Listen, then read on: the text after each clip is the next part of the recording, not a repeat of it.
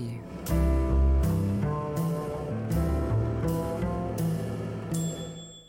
Добрый день. Меня зовут Алена Сугаровская, и сегодня мы хотели бы рассказать про Толстовский дом, дом номер 1517 по улице Рубинштейна. И, наверное, это самый известный дом на этой улице. Он занимает большой участок от набережной реки Фонтанки до улицы Рубинштейна. Дом был возведен в 1912 году в неоклассическом стиле, пришедшем на смену модерну. Фасад пятиэтажного здания, выходящий на улицу Рубинштейна, оформлен въездной аркой с чугунными воротами и двумя симметричными входными арками меньших размеров. Между ними расположены характерные для модерна овальные окна. Дополняют оформление фасада большие окна-витрины первого этажа, сантрики в форме прямоугольных фронтонов над окнами с балконами и скульптурные изображения ваз под античность в нишах второго этажа. Углы лицевого фасада украшены причудливым геометрическим орнаментом и отдельными фрагментами штукатурки – под шубу. Инициатор строительства дома, генерал-майор Михаил Павлович Толстой, был героем русско-турецкой войны 1877-78 годов. Главнокомандующий великий князь Николай Николаевич наградил тогда еще полковника Толстого орденом Святого Георгия четвертой степени за его участие в обороне Шибки – где его талант организатора и руководителя проявился в большей степени. В последние годы своей жизни, когда граф Толстой жил в доме на Маховой улице, номер 29, он задумал строительство грандиозного доходного дома на Фонтанке. Летопись строительства запечатлена на фасадах поперечных корпусов и в портале Среднего двора. 1910, 1911, 1912. К сожалению, сам домовладелец не до конца смог насладиться этим выдающимся творением, ставшим осуществлением его мечты. Он умер в июле 1913 года. Постройка этого дома стала новым словом в градостроительстве Петербурга – Главное в доме Толстого не фасады и не объемы, а само пространство, заключенное между ними. Важная особенность генерального плана заключается в том, что эта анфилада нанизана не на прямую ось, а делает излом посередине. Такое искривление пространства, при котором весь участок не просматривается насквозь, порождает непредсказуемое развитие архитектурного сюжета. Когда в перспективе одной аркады открывается под углом другая, а с некоторых точек и третья, возникает иллюзия нескончаемого чередования. И это создает удивительный, почти театральный эффект. Очень оригинальная нумерация домов в Толстовском доме. Нумерация подъездов по своему характеру и сути – это практически нумерация отдельных домов – стоящих вплотную вдоль своеобразной улицы. Нумерация квартир Толстовского дома имеет своеобразную систему, которая напоминает гостиницу или корабль. Все номера квартир были при постройке трехзначные. Первая цифра обозначала этаж, а вторые и третьи номера обозначали стояк, в котором располагалась квартира – по вертикали одна под другой были квартиры, имеющие одинаковые вторую и третью цифры. Во всех кухнях Толстовского дома были дровяные плиты. Практически во всех квартирах был телефон. Гордостью дома были парадные лестницы, хотя в них не было и кричащей буржуазной роскоши. Мраморных лестниц в Толстовском доме не было – это не предусматривалась стилистика модерна. Не было и ковров. Лестницы обычно отапливались чаще всего каминами. Содержание такого огромного дома требовало большое количество прислуги. На такой большой дом, как Толстовский, более 300 квартир, в среднем по Петербургу полагалось 10 дворников. Они поддерживали идеальную чистоту в доме и на улице, хотя это и требовало от них больших усилий. Такому престижному дому, как Толстовский, прислуживали швейцары. Ими могли быть и бывшие дворники, которые обладали благообразной внешностью, и отставные военные, ценимые за выправку и бравый вид. Основной функцией швейцаров было следить за чистотой и порядком на лестнице. Количество швейцаров в доме соответствовало количеству парадных лестниц, выходящих на улицу. Скандальную известность дома в предреволюционные годы приобрел один из жителей Толстовского дома Михаил Михайлович Андронников, князь, известный авантюрист и аферист, описанный Пикулем в романе «Нечистая сила», человек из близкого окружения Распутина. Жил он в Толстовском доме в квартире номер 359, но был выселен в 1916 году согласно решению суда по иску домовладелицы, графине Ольге Александровне Толстой, которой не нравилось посещение ее дома Распутиным и его почитателями. После Октябрьского переворота служил начальником Кронштадтской ЧК. Был расстрелян за взятки и финансовые аферы, хотя официально был обвинен в шпионаже, что не имело никаких доказательств и оснований. Самым известным жильцом Толстовского дома был писатель Аркадий Аверченко. Попробуем мысленно посетить Аркадия Тимофеевича в его квартире – перелистав страницы посвященного ему очерка. Наладив работу журнала, Аверченко, Родаков и Ремезов более не баловали своим посещением редакцию. Механизм уже был запущен и не давал сбоев. Родаков не утруждал себя даже тем, чтобы приносить рисунки. За ними посылали к нему домой – у Аркадия Аверченко также наконец-то появилась возможность принимать по рабочим делам у себя. В 1913 году он стал настолько обеспеченным человеком, что смог снимать трехкомнатную квартиру в новом доходном доме графа Толстого, 1517, на Троицкой улице. Здесь у Аркадия Аверченко впервые в жизни появился свой собственный угол – Свернем с улицы Рубинштейна в полукруглую арку, украшенную готическим фонарем из кованого железа. Перед нами двор Толстовского дома с великолепными аркадами, уходящими в сторону набережной Фонтанки. Писатель живет в первом подъезде справа. Он уже увидел нас, ведь его окно рабочего кабинета смотрит на входную дверь парадного подъезда. Нам нужен второй этаж – Квартира 203. Но подниматься не придется. В доме работает паровой лифт. Дверь нам открывает сам хозяин и приглашает войти в просторную прихожую. «Ну вот, это моя квартира», — говорит он. «Я и доволен, центральное отопление, горячая вода, телефон. Что же еще нужно? Район хороший, пять углов. Опять же, до работы недалеко. Улица выходит на Невский, недалеко от редакции нового сатирикона. Прямо перед нами дверь в рабочий кабинет. Зайдем. Большая комната, стены обтянуты сукном лилового цвета, огромная библиотека. У окна письменный стол. Аркадий Тимофеевич смеется.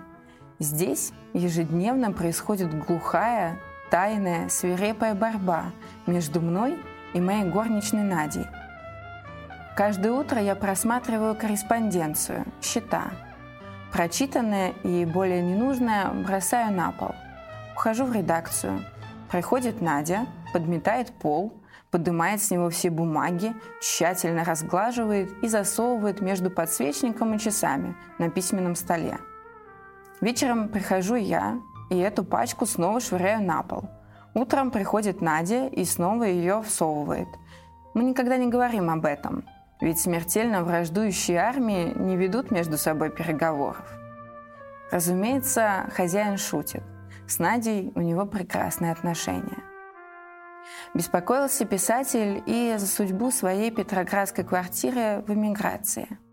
Свою подругу, актрису Марию Марадудину, оставшуюся в России, он просил наведаться на Троицкую, по возможности собрать все его книги и выслать ему. Она выполнила просьбу и написала Аверченко, что квартира его, как прежде, однако пусто и сыро. Всю обстановку вывезла к себе горничная Надя, которая вышла замуж и живет теперь в Поварском переулке. Никаких книг нет, за исключением одного комплекта сатирикона. Вся остальная библиотека погибла. Горничная Надя поступила очень правильно, забрав обстановку. 19 ноября 1921 года в Советской России был принят декрет о конфискации и переходе в собственность РСФСР всего движимого имущества граждан, бежавших за пределы республики и скрывавшихся до настоящего времени – Подъезд, в котором жил писатель, с 1921 года начали заселять транспортными рабочими и сотрудниками ЧК. Все вещи из квартир выселяемых, а также бежавших жильцов были сложены огромной кучей в сквере со стороны Щербакова переулка, прямо под открытым небом. Каждый желающий мог выбрать и забрать все, что ему понравится. Сотрудниками Аркадия Аверченко по новому сатирикону были многие известные писатели, бывавшие в его квартире в Толстовском доме. Это Куприн, Саша Черный, Ремезов, Александр Крин. Постоянно нуждающийся в деньгах, неоднократно бывал в квартире 203 в надежде получить от редактора нового сатирикона хоть какой-нибудь аванс.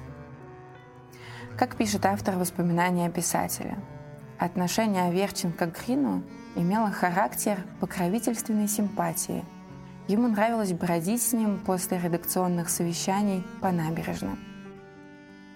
Странно было видеть их вместе. Излучающий здоровье, улыбающийся человек атлетического сложения, всегда элегантный, а рядом Грин в темном пальто с помятым воротником, бледный, хмурый. Впрочем, разговаривая с Аверченко, всегда в полголоса. И где-нибудь в отдалении от насмешливых сотрудников Грин начинал усмехаться. Как сейчас вижу. Вот он берет из рук Аверченко его неразлучную трость и разглядывает рукоятку в виде перевернутой дамской туфельки. Он долго ее изучает и возвращает владельцу. Оба, понимающе смеются. Петербуржцы не забыли Аркадия Тимофеевича, толстовский дом, в котором он жил, и где полностью сохранилась его квартира. После Октябрьского переворота владелец Толстовского дома Ольга Александровна оказалась в эмиграции, где и скончалась в 1934 году. О Толстовском доме во время гражданской войны оставила воспоминания актриса Наталья Вербинина. В городе пустовали квартиры в бывших богатых, ныне покинутых домах. Занять такую квартиру было просто. Никаких документов не требовалось. Чтобы я не опаздывала на занятия и спектакли, мы с мамой переехали в огромный, почти безлюдный дом графа Толстого на Троицкой улице 15-17, в огромную квартиру на пятом этаже – на площадке напротив нас такая же заброшенная квартира. Выше нас тоже никого. Неуютно и жутковато. Мы стали приглашать жить и ночевать моих однокурсников, тех, кто не имел угла или жил за городом. Вскоре после нашего вселения во всем доме погасло электричество. Перестало работать паровое отопление и водопровод. Трубы лопнули, и чинить их было некому за водой ходили в соседний двор. В первые послереволюционные годы одним из культурных гнезд Петрограда была квартира основателя издательства «Алконост» Самуила Мироновича Алянского. Алконост – сказочная птица с человеческим лицом, часто изображавшаяся в старину. Издательство «Алконост», открывшееся в июне 1918 года, было задумано Алянским ради издания произведений русских символистов и прежде всего Александра Блока. Первая книга вышла в свет 6 июля 1918 года тиражом 3000 экземпляров. Это была поэма Александра Блока «Соловьиный сад». Неудивительно, что первым на девятимесячный юбилей Алконоста 1 марта 1919 года пришел Александр Блок. Он открыл приготовленный Алянским альбом автографов с приветствием. «Дорогой Самуил Миронович, сегодня весь день думал об Алконосте. Вы сами не знали, какое имя дали издательству. Будет Алконост, и будет он в истории, потому что все, что начато в 1918 году, в истории будет. И очень важно то, что начат он именно в июне, а не раньше. Потому что каждый месяц, если не каждый день этого года, равен году и десятку лет. Да будет алконост. Живые воспоминания о вечеринке в квартире Алянского в Толстовском доме оставил Анненков. Они замечательно передают атмосферу дома времен гражданской войны – Помню, как по поводу выпуска первого номера записок мечтателей Муля Алянский в начале октября 1919 года устроил у себя на Троицкой улице вечеринку. Присутствовали Блок, Белый, голодный и страдающий одышкой Пяст, кажется, Иванов Разумник, Оленька Глебова-Судейкина и еще человек пять. Мулялянский собственноручно состряпал громадный форшмак из мерзлой картошки лилового цвета. Вместо селедки размочил в воде вяленую воблу. Мясо же не достал вовсе. Форшмак, тем не менее, удался на славу. Последний форшмак, съеденный мною в России. Мулялянский расшибся в доску и выставил три бутылки аптечного спирта – а также и быстро угасавшую печурку, называемую буржуйкой. Произносились речи, читались стихи.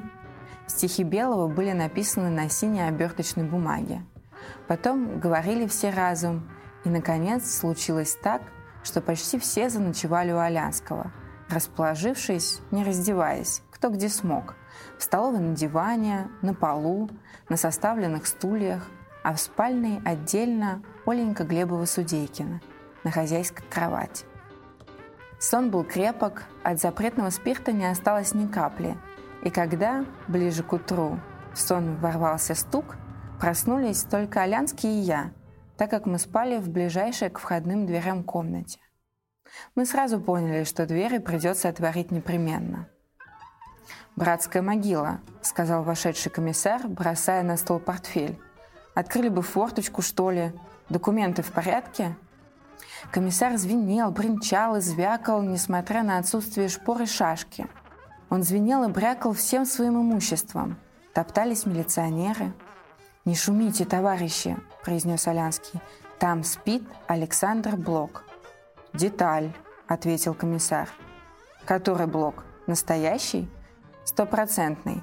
Комиссар осторожно заглянул в соседнюю комнату. «Этот?» Алянский кивнул головой. Комиссар взял со стола звенящий портфель, смял его, привел к молчанию и шепнул Алянскому с улыбкой «Хрен с вами!» Вышел на цыпочках, уводя с собой милиционер. «А еще кто у вас остался? Почему не сообщили в дом комбет?» Алянский объяснил. Комиссар сказал, что на этот раз уж так и быть обошлось. А вообще полагается сообщать. И хорошо, что он сам был с патрулем, иначе всех бы забрали. Патруль удалился, но комиссар, пройдя несколько шагов, обернулся и спросил у Алянского строго, в тоне выговора. «А Александра Блока, гражданин хороший, неужели не могли уложить где-нибудь?» Всего в Волконосте Алянский выпустил около 50 книг, в том числе почти все послереволюционные произведения Александра Блока. Издание произведений великого русского поэта – самая главная заслуга Алянского перед русской литературой. Блок неоднократно бывал у Алянского в Толстовском доме, так же, как и другие авторы «Алконоста». Андрей Белый, Вячеслав Иванов, Федор Сологуб, Алексей Ремезов, Анна Ахматова, Владимир Пяст – с Толстовским домом связаны многие встречи поэта Анны Андреевны Ахматовой. Она бывала здесь на протяжении 30 лет, с 1915 по 1950 годы. Об этом мы с вами поговорим в следующий раз.